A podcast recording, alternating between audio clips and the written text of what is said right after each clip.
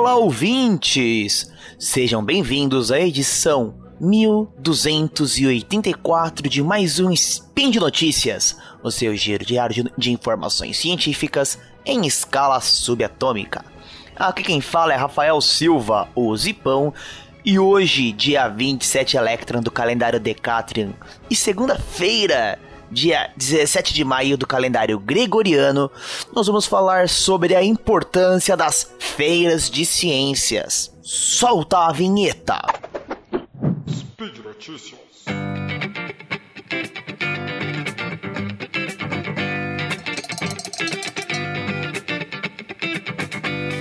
Quem aqui nunca participou de uma feira de ciências na escola?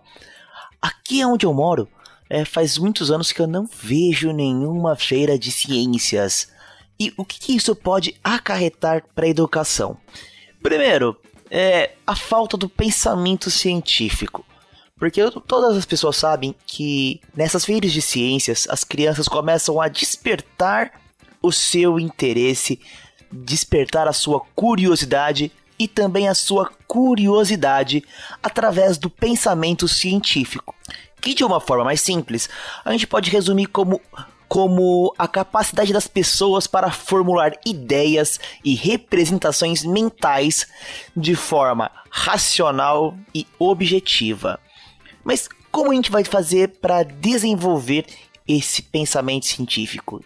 Simples, através da elaboração e resolução de problemas.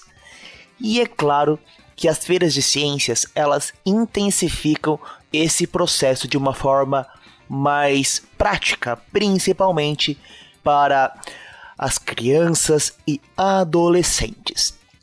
Quando eu era pequeno, eu teve um experimento que eu gostei muito de fazer.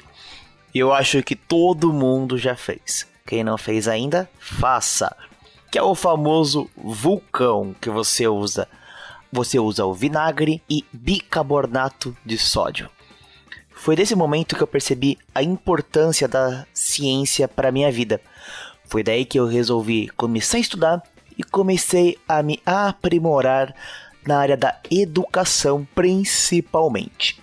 E hoje em dia, é, as feiras de ciências elas evoluíram muito, ao ponto que elas não são apenas feiras de ciências, como a gente aprendeu na escola, falando apenas de é, química, física e biologia.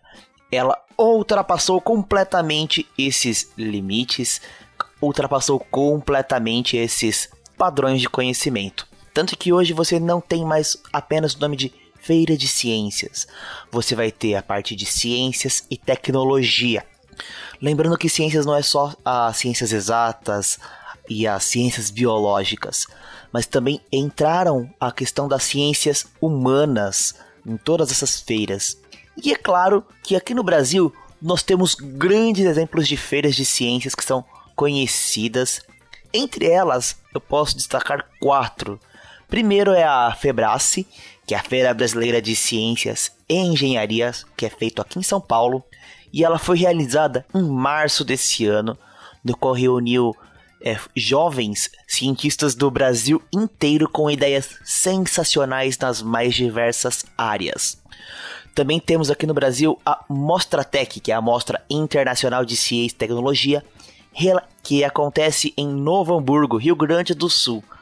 A sua última edição aconteceu em outubro de 2020, então para quem pretende se inscrever, fica ligado, porque logo vai começar as próximas inscrições. Falando em inscrições, se encerrou agora no mês de abril as inscrições, a pré-inscrição para a Feira Ciência Jovem, que acontece em Olinda, Pernambuco. E ela vai acontecer a próxima edição em novembro de 2021. E nós temos também a AFECT, Feira de Ciência, Tecnologia e Inovação no Rio de Janeiro, onde a sua última edição aconteceu em dezembro de 2020. E é claro que nós temos diversas feiras pelo Brasil inteiro, em diversas cidades, regiões, para todos os públicos.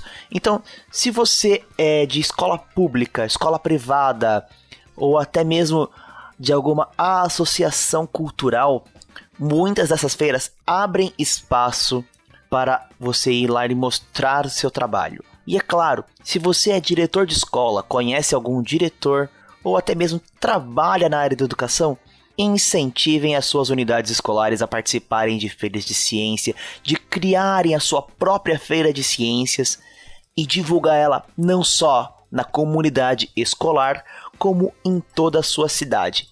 Lembrando que somente com a divulgação científica, com o ensino de ciências de qualidade e o interesse pela ciência, é que nós vamos conseguir melhorar ainda mais a nossa educação e, consequentemente, elevar ainda mais o nosso conhecimento técnico e científico. Vale lembrar também que muitas dessas ideias que acontecem em feiras de ciências saem do papel e são colocadas em prática.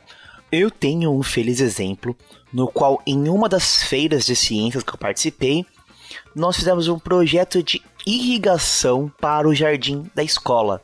Lembrando que eu estudei numa escola pública, então nós não tínhamos tantos recursos para ser feito todo esse projeto, conseguimos fazer a maior parte com material reciclável e até hoje eles utilizam o mesmo sistema. É claro, foram melhorando, aperfeiçoando, trocando peças, mas é utilizado até hoje e, é, e serve de exemplo para muitos alunos na escola.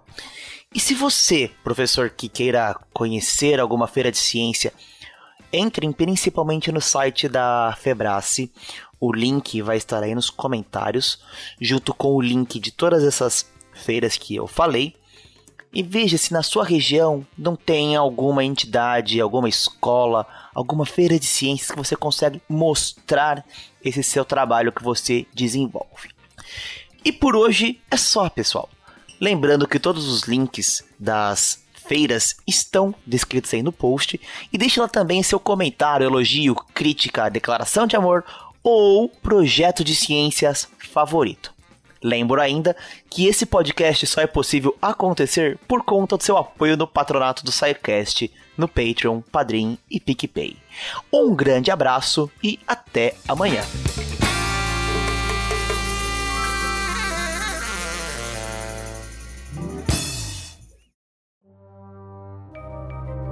Este programa foi produzido por Mentes Deviantes. deviante.com.br.